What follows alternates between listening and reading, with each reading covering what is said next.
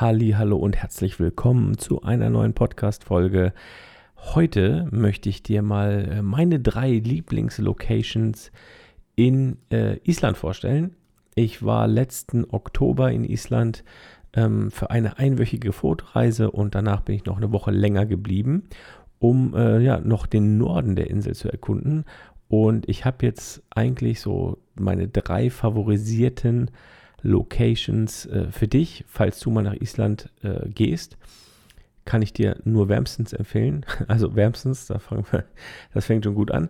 Wärmstens, ja, es ist äh, relativ kühl in Island. Ähm, das ist schon mal vielleicht das Erste. Beste Reisezeit für Fotografen, würde ich jetzt mal so sagen, ist von Oktober bis ähm, April, Mai, sowas in die Richtung. Warum?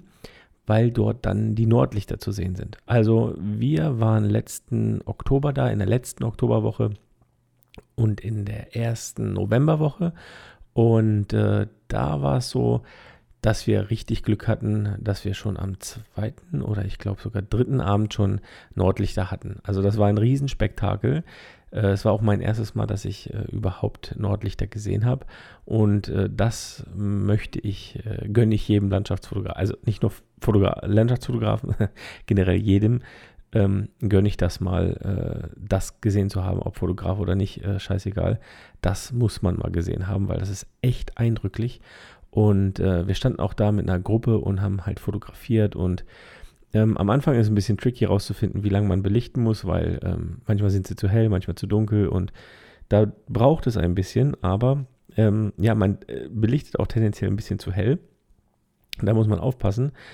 Aber man muss auch mal dann so einen Moment innehalten und einfach mal den Moment genießen, weil das ist wirklich der Wahnsinn. Mal nicht durch den Sucher gucken die ganze Zeit, sondern einfach mal dastehen und genießen. Das ist wirklich, äh, ja, ein Naturspektakel der besonderen Art, sage ich jetzt mal. Ähm, ja, das war richtig cool. Aber ich komme jetzt, äh, um nicht lange um den heißen Brei drumherum zu reden, mal zu meinem aller, allerersten ähm, Location-Tipp, wenn ihr in Island seid. Am besten kommt ihr nach Island mit, äh, ich glaube, der Wow Air. Das ist eine isländische Fluggesellschaft und die bringt euch direkt nach Reykjavik. Ähm, wir sind damals von Frankfurt direkt nach Reykjavik geflogen. Ich glaube, Flugzeit dreieinhalb, dreieinhalb Stunden oder sowas. Also das geht noch relativ flott, richtig gut. Ähm, Island gehört noch zur EU, das heißt, äh, ihr könnt euer Datenvolumen äh, mitnehmen, also ihr habt kein Roaming. Äh, bei den meisten Mobilfunkanbietern ist es ja so, dass es jetzt so dieses EU-Recht ist, dass man sein Datenvolumen mit ins EU-Ausland nehmen kann. Das ist in Island auch der Fall und das Internet ist brutal schnell auf der Insel.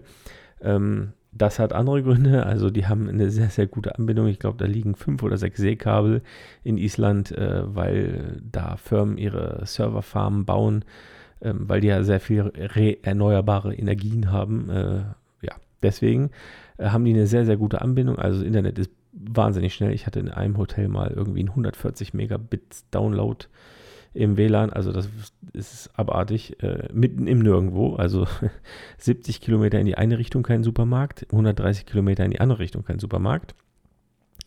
Aber schnelles Internet. Das haben sie. Ne? Das ist super. Und genau, Ihr kommt in Reykjavik an, ähm, das ist die Hauptstadt von Island und äh, ja, da kann man auch ein paar Tage bleiben, äh, muss man aber nicht. Also Reykjavik ist schön, aber jetzt ähm, man kann da bleiben, um ein paar Ausflüge von dort aus zu machen.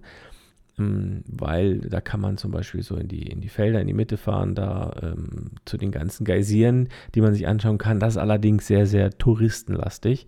Man sollte es mal sich angeschaut haben, aber zum Fotografieren eher schwierig, weil viele Leute drum, äh, da rum rumlaufen. Ähm, deswegen meine allererste Location-Empfehlung ist der Kirkjufell. Der Kirkjufell ist ein Berg eigentlich. Ähm, das ist so ein, ich glaube, den kennt man, das typische Bild, dieses, dieser spitze Berg sieht aus wie so eine Pyramide quasi. Ähm, und davor diese drei Wasserfälle, äh, relativ bekanntes Bild äh, oder das Bild, was man eigentlich so im Kopf hat, wenn man an Island denkt. Ähm, der Berg heißt Kirkjufell, also nicht die, äh, die, die, Wasserfälle, die eigentlich mal davor fotografiert werden. Die heißen Kirkjufell Foss, also in Island ist alles, was mit auf Voss endet, ein Wasserfall. Ähm, genau. das ist so mein erster Location-Tipp. Ihr braucht circa von Reykjavik mit dem Auto, ja, so zwei, zweieinhalb Stunden bis dahin. Äh, unterschätzt auch nicht die Entfernung. Also auf der Karte sieht das alles immer ein bisschen, also sieht das in Ordnung aus, sehr nah, aber das kann täuschen, weil es ist doch wenig Autobahn und oder gar nicht. es sind einfach nur äh, ja so Überlandstraßen und man darf auch nur 100 fahren. Also äh, ist relativ zeitintensiv hier zu reisen in Island. Ähm, aber macht definitiv Spaß und unbeschreibliche Natur, äh, Natur, ja, ist wirklich der Wahnsinn.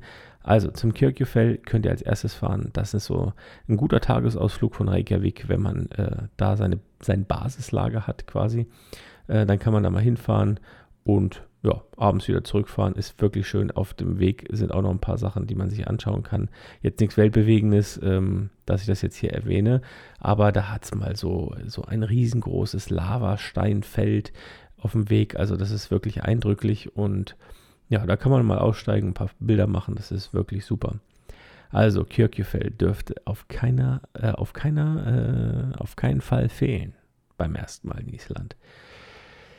Dann habe ich den nächsten äh, Tipp, der ist im Norden. Ähm, fünfeinhalb Stunden Autofahrt, ne, fünf Stunden 56 steht hier. Äh, ja, knapp sechs Stunden Autofahrt, das ist ein ganz schönes Stück. Also das sollte man nicht unterschätzen. Das kann auch in Island, wie gesagt, äh, aufgrund der Geschwindigkeitsbegrenzung und der kurvigen äh, Straßen auch ermüdend sein. Also wenn man die ganze Zeit fährt, weil man ähm, ja wirklich die ganze Zeit konzentriert sein muss und so.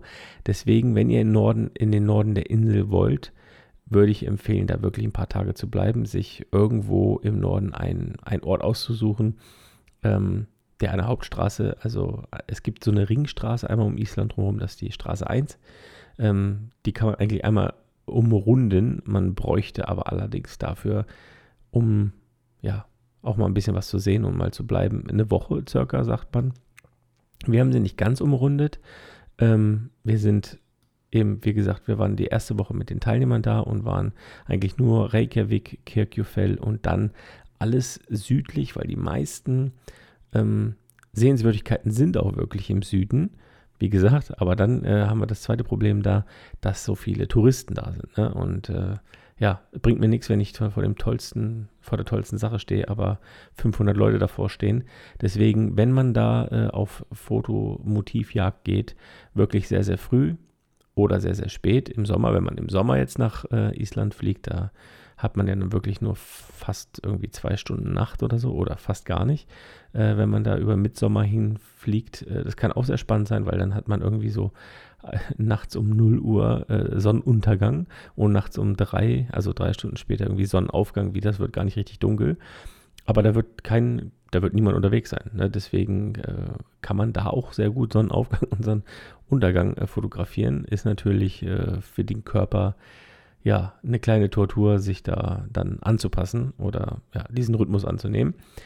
Aber wenn wir jetzt äh, vom Winter reden, also wir waren ja im Oktober da, geht die Sonne, glaube ich, so gegen auch relativ früh schon unter. Also geht relativ spät auf. Also ich glaube, morgens um 9, 10 nach 9 ist die Sonne aufgegangen und abends um halb acht ist sie untergegangen. Also da, äh, also es fängt schon relativ früh an zu dämmern und so. Nee, Quatsch, die ist früher untergegangen. Die ist um, um 6 Uhr untergegangen und um halb acht war absolute Finsternis, genauso. Das heißt, ab halb acht konnte man dann auch schon in den Genuss kommen, Nordlichter zu sehen. Ähm, und mein Tipp im Norden, also wir sind ähm, quasi mit der Gruppe, mit der Fotogruppe äh, nur im, im, Süden gewesen und beim Kirkjufell so als Tagesausflug und es war wirklich super. Allerdings sind wir dann noch eine Woche geblieben und waren dann im Norden und wir waren die komplette Woche im Norden und äh, das hat uns umgehauen. Also da gibt es einen Ort äh, oder ein Gebiet, äh, das ist wirklich wirklich der Wahnsinn. Also man könnte äh, so bei äh, Aukuri, ich muss jetzt mal ganz gucken, Auk, Akurari, Akurari, keine Ahnung. Ähm, da könnte man Basis machen, weil da könnte man, von da aus kann man alles sehr, sehr gut erreichen. Allerdings ist mein Location-Tipp für den Orten der Aldeiafoss. Unglaublich schöner Wasserfall. Äh, wahnsinnig, richtig, also wir waren am letzten Tag da, bevor wir eben den ganzen Weg zurück nach Reykjavik gefahren sind, um dann am nächsten Tag zu fliegen. Äh, war das so unser Abschluss und das Ding hat mich aus den Socken gehauen. Ich glaube, ich habe nur sieben Bilder gemacht vor Ort, weil ich war einfach so überwältigt äh, von dem Moment. Das war wirklich der Wahnsinn. Und äh, richtig schön. Also der Oberknaller. Braucht man allerdings ein F-taugliches Auto. Also wenn ihr einen Mietwagen holt in äh, Island, schaut darauf, dass es F-tauglich ist. Das bedeutet Offroad, ähm, dass ihr auch ein paar Schotterpisten fahren könnt. Weil wenn ihr zum Aldeia-Foss möchtet, braucht ihr das alle oder ihr lasst das Auto äh, ein paar Meter vorher stehen und dann lauft ihr die restlichen, ich glaube ein Kilometer ist es, ähm, was man mit dem Auto dann nicht reinfahren darf, wenn man kein geländetaugliches hat. Äh, also es hält sich auch noch in Grenzen. Allerdings ist der Norden sehr, sehr schön. Also sehr, sehr abwechslungsreich, ähm, sehr, sehr zerklüftet. Äh, da wechselt sich irgendwie die, das, das äh, ja, die Optik des äh,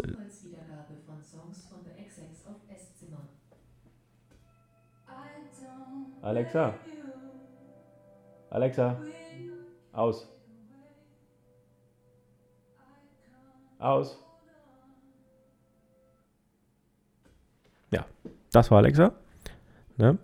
Ups, ich darf den Namen nicht so laut sagen, sonst fängt die wieder an. Okay, sie ist leise. Ich glaube, sie schläft jetzt. Ja. Okay. Also, äh, wo war ich? Ja, sehr, sehr zerklüftete ähm, Landschaft. Also da fährst du irgendwie ein paar, paar Kilometer und äh, es ändert sich andauernd die Optik der Landschaft. Das ist unglaublich. Also es ist wirklich richtig krass. Da fährst du und dann denkst du, bist auf dem Mond. Dann fährst du weiter, denkst, bist in der Wüste, fährst du weiter, denkst, was ist denn hier passiert? Da sieht die Erde aus, als ob ja da gerade äh, der krasseste Krater ausgebrochen wäre, weil alles so aufgebrochen ist und ineinander geschoben. Und also ist der Wahnsinn, der Norden, wirklich krass. Auf jeden Fall da der El Diafos. Das wäre mein zweiter Location-Tipp. Und wenn ihr den Süden abklappert, dann fahrt definitiv äh, ein bisschen weiter und dann kommt ihr nach Höfen und da werdet ihr Stocksness finden. Stocksness ist, ja, was soll ich sagen, richtig, richtig schön. Also da äh, schaut man so auf die drei bekanntesten oder auf diese drei bekanntesten Gipfel. Ich weiß nicht, ob ihr das Bild im Kopf habt. Äh, man schaut so einen langen schwarzen Sandstrand entlang und im Hintergrund ist so ein krasses, massives Gebirge. So, so drei Spitzen, die da stehen. Äh, und das ist in Stocksness, also S-T-O-K-K-S-N-E-S. Und da fahrt ihr hin und äh, nach der Straße 1 gibt's, da geht es irgendwie schräg hoch links um die Ecke in den Tunnel rein. Vorher fahrt ihr ab, ist aber ausgeschildert, Richtung so ein Wikinger-Café. Denn dort unten steht auch ein, eine Original-Filmkulisse von irgendeiner Wikinger-Serie. Und das kann man ganz besichtigen. Also das definitiv ist ein Tagesausflug wert. Wir sind äh, damals leider nur zum äh, Sonnenuntergang hingefahren. Also leider, das hat gereicht, das war super. Aber ähm, fürs nächste Mal, wenn wir in Island sind, werden wir definitiv dort äh, einen Tagesausflug machen, weil da gibt es ganz viele Wanderwege rund um Stocksness und um dieses Wikingerdorf und dieser Strand und dieses Gebirge und ist der Wahnsinn. Also es ist eine riesengroße, äh, man muss allerdings Eintritt zahlen, ich glaube umgerechnet 6 Euro, ähm, kann aber mit dem Auto reinfahren, ist super, super schön und definitiv äh, auch eins meiner Highlights. Also die drei dürfen auf keiner ähm, Islandreise fehlen. Ich weiß, die sind sehr, sehr weit auseinander, alle drei. Also, äh, wie gesagt, Kirkjufell, Aldeiafoss und Stocksness. Die drei äh, Locations, falls ihr mal in Island seid, müssen die definitiv auf die Liste.